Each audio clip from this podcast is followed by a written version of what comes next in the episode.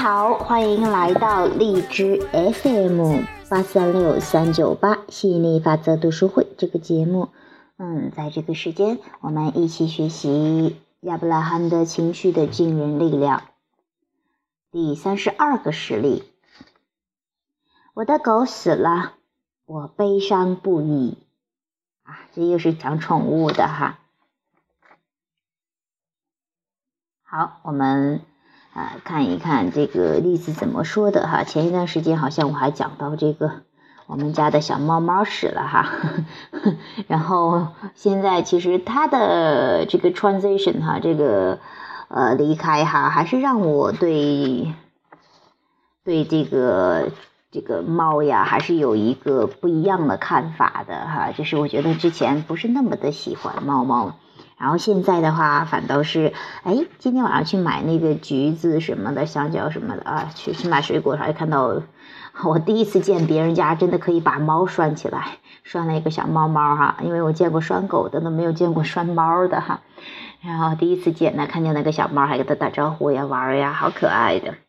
然后现在对待我们家的这只的两只呃两只猫哈的感觉也不太一样了哈，就是说，当然我觉得这不是说同情，我觉得可能最开始有那么一点点的同情，现在我就觉得哎，其实哇，这个猫猫恢复好像好好好真的是很快呀，然后就是就是真的它是很允许的动物啊，从中也能学到很多的东西，然后很很越来越欣赏这个猫猫了吧。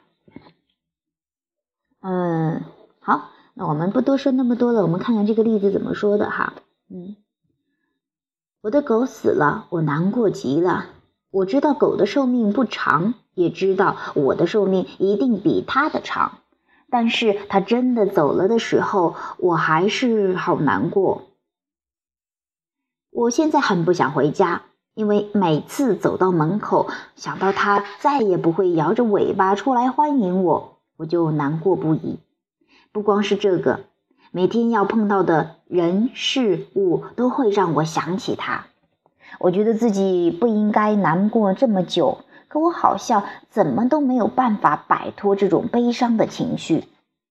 有朋友建议我应该再养一只狗，可我做不到。我不管怎么做，未来还是一样要痛苦嘛。在痛失宠物的时候，似乎比任何事还更让人伤心。虽然有些人认为还有那么多事要操心，为一只宠物伤心或者是难过，不仅没有道理，也没有必要。有人可能还会说，他失去心爱的狗，反而比失去父亲还要难过。你越是渴望得到某种东西，你无法得到它的时候，就越是痛苦。你认为是你宠物狗的死造成了你的悲伤情绪啊？实际上不是的，这背后还有更重要的因素。对于你来说，你的狗不只是宠物那么简单，它代表着世界上最纯粹、最乐观的一种能量的延伸，就如同刚来到这个世界上的时候的你。你很爱你的狗。在和你的狗相处互动的过程中，常常会受到它的启发，让你与本源相通。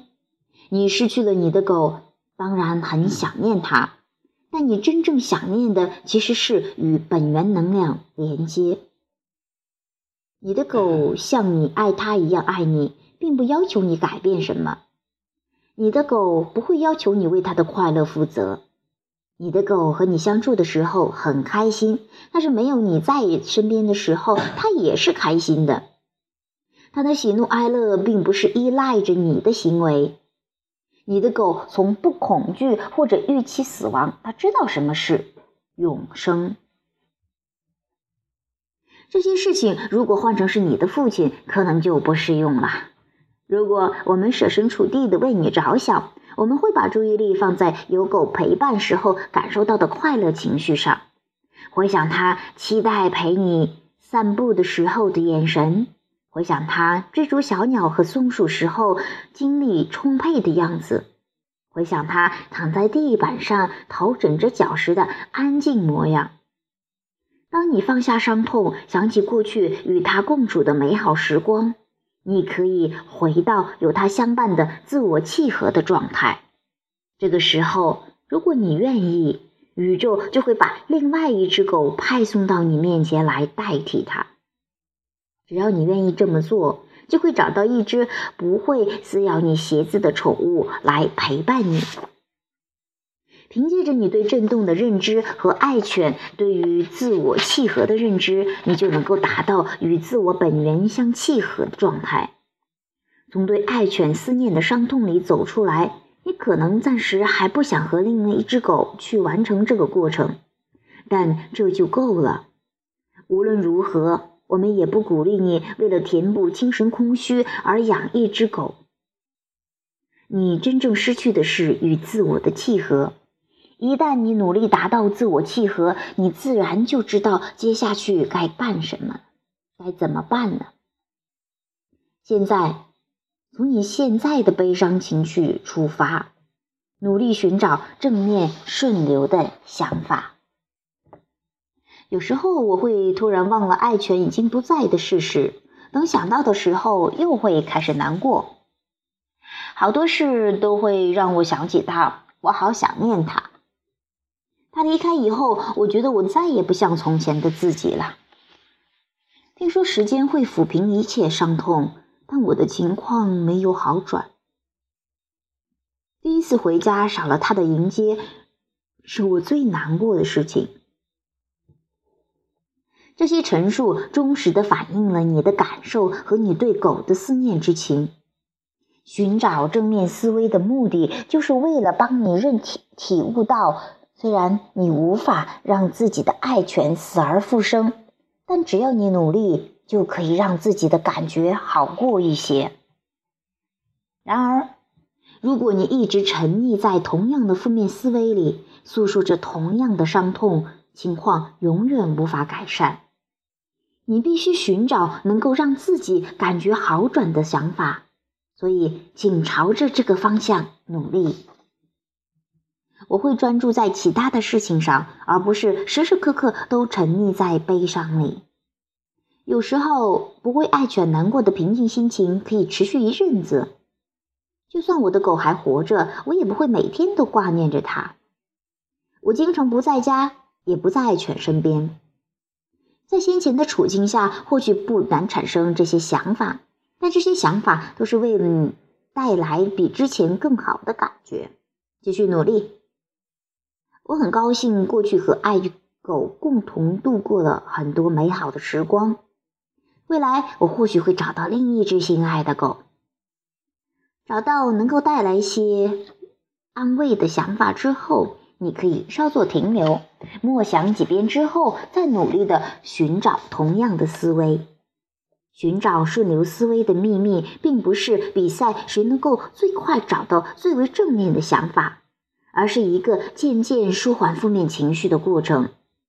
花一点时间寻找可能带来正面感受的陈述，然后观察自己的情绪的变化，就能够带来极大的进步。我想，我还没有准备好接受另一只狗。养一只新的小狗是一个人一个改变人生的经历。我还记得我的爱狗小时候的模样。他刚来的前几周，我一直威胁他要把他送回去。他看着我的眼神，总好像在说：“你在开玩笑吧？”我会笑着跟他保证说：“我是在开玩笑。”他刚来我家的时候真的很调皮，很好玩。现在你可能还没有再养一只狗的打算，但你已经比几分钟前感觉好多了。我们的重点不在于你究竟该不该再养一只狗。而是希望指引你回到最初心情愉悦的自然状态。与另一只狗相处应该会很有趣，也许我会找到一只与死去的爱狗个性很像的狗。我得回想一下它小时候的个性。它对什么事情都感兴趣，而且每天快乐的不得了。这么想，也许会给我一些安慰。我就想着它快乐的样子就好了。好，这是这样的一个整个的调整过程哈，确实，你真的管不了别人或者别的狗、别的宠物怎么样去做，怎么样去他的一个选择，呃，嗯，但是你可以选选择你对待这件事情这样的一个状态的一个反应。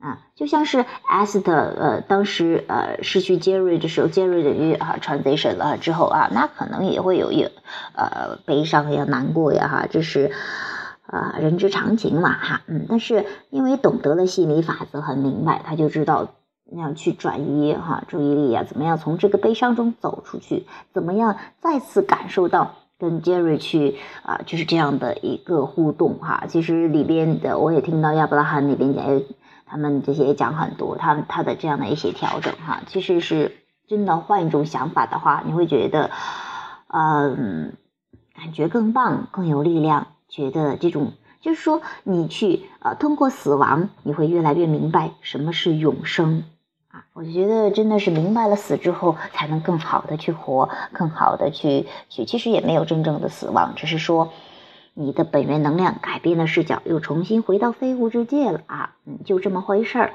而且那种能量是特别纯粹、特别棒的，而且你那个时候只记得一些开心的、快乐的这些这些记忆哈。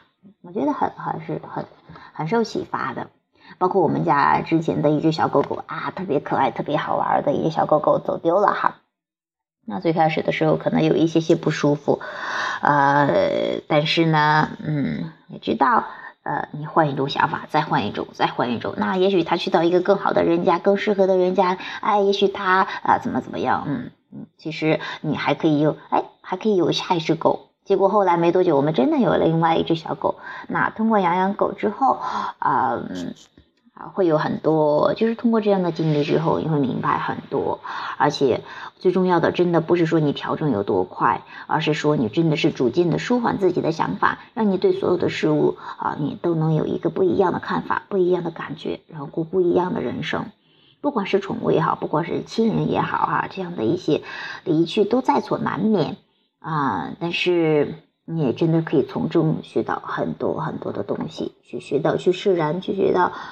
以更广的视角，更站在更高的角度去看待人生，看待各类的事物，各类的啊，好像是觉得有些不好处理的问题，尤其是这种失恋呀，或者说是啊失去亲人呐，这种比较情绪比较强烈的一些事情，嗯，希望你。这个学习了吸引力法则之后，更有意识的去运用它，让自己能够过上啊这个更多的、更积极的、更想要的这样的一个状态。当然，没有不想要的，你也不知道想要的，这是一个特别完美的对比的世界。也希望你越来越爱上这个对比的世界。